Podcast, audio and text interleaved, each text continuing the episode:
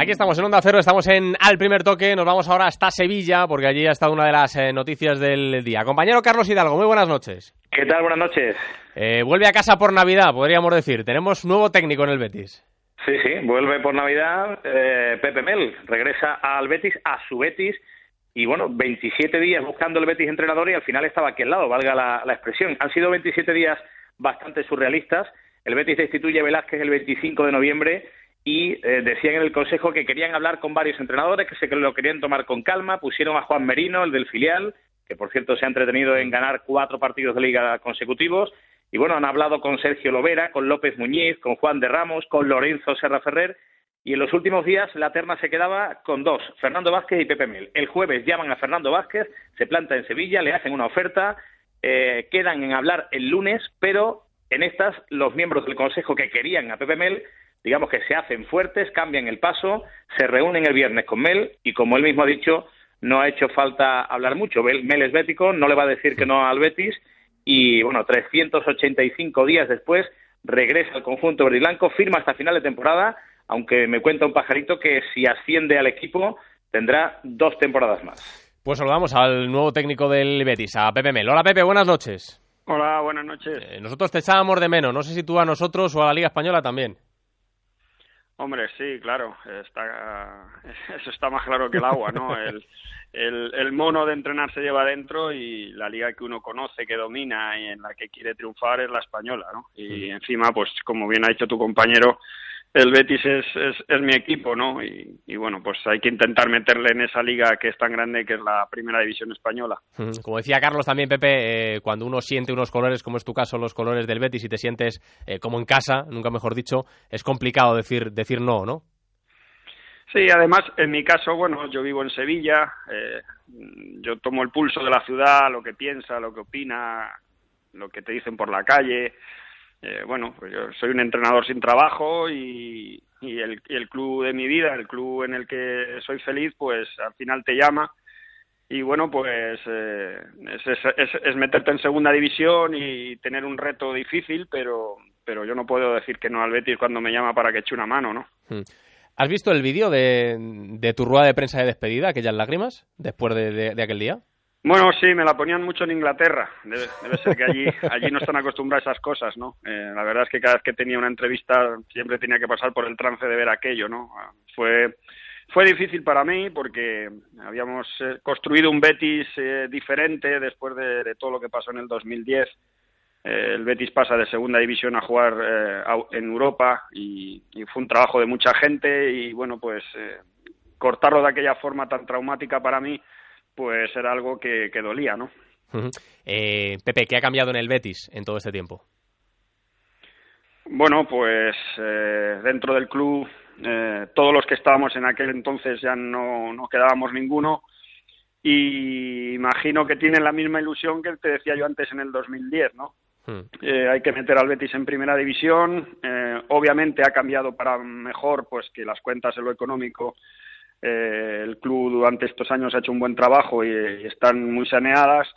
Y bueno pues eh, ahora queda lo deportivo que es lo que a mí verdaderamente me importa y a los béticos también porque no olvidemos que el Betis es un club de fútbol por lo tanto lo que importa es lo que pasa en el césped no y entre el PPML de entonces y el PPML de ahora eh, hay muchos cambios hay un entrenador diferente hay un entrenador enriquecido por su experiencia fuera de España sí hombre la, la Premier League te enseña muchas cosas no por supuesto, lo fundamental es que ahora sé más inglés, sobre todo, pero también es cierto que, que, bueno, te enriquece porque hay cosas que allí hacen completamente diferentes a nosotros y, y tú nunca tienes la verdad suprema, ¿no?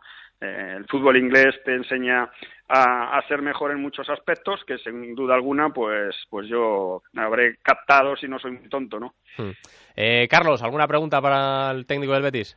Bueno, pues eh, primero decir que, que, me consta que Pepe lo ha pasado mal durante este tiempo que ha estado fuera, bueno, por, por no estar en su Betis, y lo ha pasado mal viendo los partidos Oscar del Betis, mm. porque en casi todos los partidos, eh, y además como las cosas no iban bien y, y, el público no comulgaba con Velázquez, la afición se ponía a cantar Pepe Mel, Pepe Mel, y yo sé que él lo ha pasado muy mal escuchando todo eso. Era el entrenador que pedía la afición y, y al final pues el consejo no ha tenido por menos que, que acudir a él aunque ya he contado un poco lo rocambolesco que ha sido todo, porque uh -huh. eh, ha habido un casting bastante largo. Pero Eh, te quería preguntar, Pepe, ¿te, duele que no que no te llamaran directamente después de la destitución de Velázquez, el 25 o el 26 de noviembre?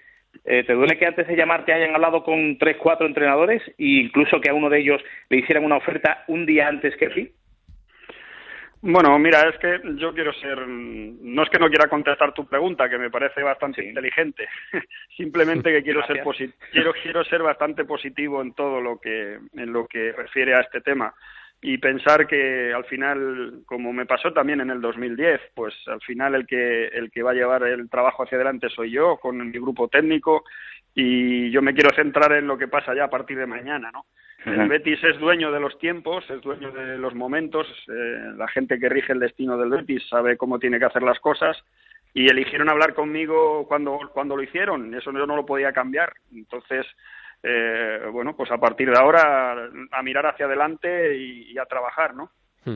Eh, Pepe, decía Carlos que lo has pasado mal con, esos eh, cánticos de la grada cuando iban las cosas mal, sobre todo con Julio Velázquez en el, en el banquillo. Evidentemente, a ninguno gusta ver a un compañero, eh, como era el caso de, Julio, pasando por ese, por, ese, por ese trago. Pero también imagino que te tiene que llenar de orgullo ¿no? el ver que una afición a la que tú le has dado mucho también te responde de esa forma.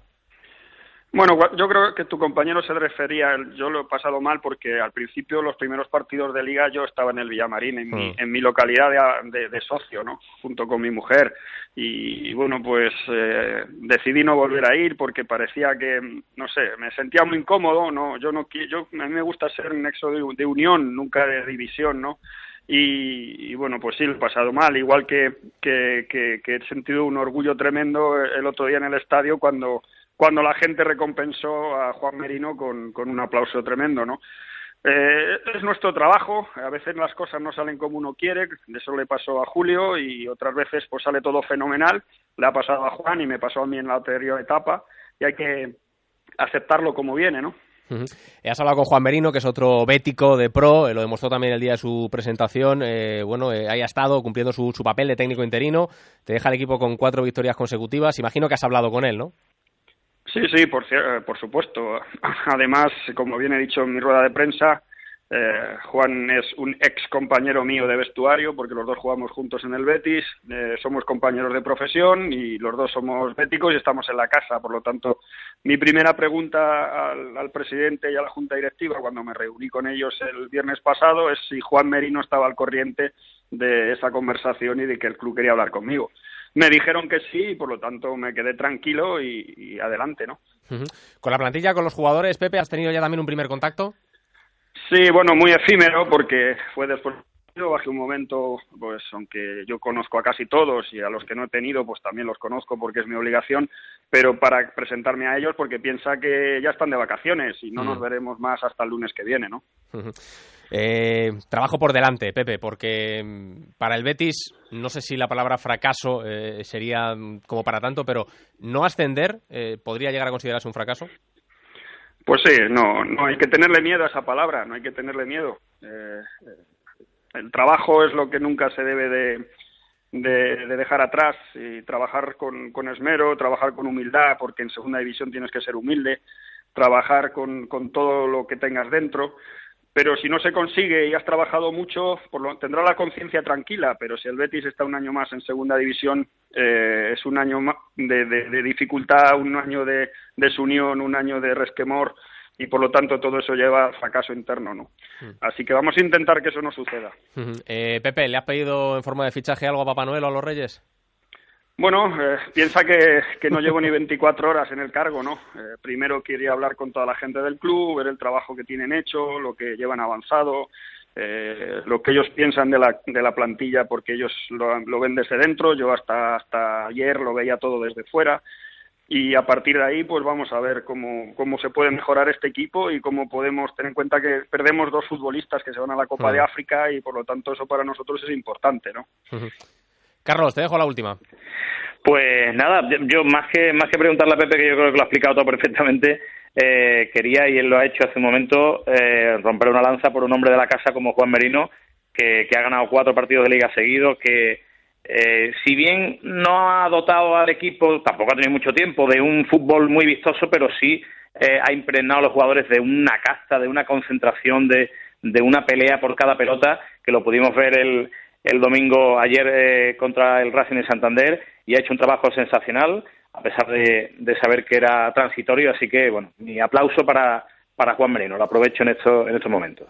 Supongo que Pepe se unirá también, ¿no? Al trabajo de un compañero, como él mismo ha dicho antes.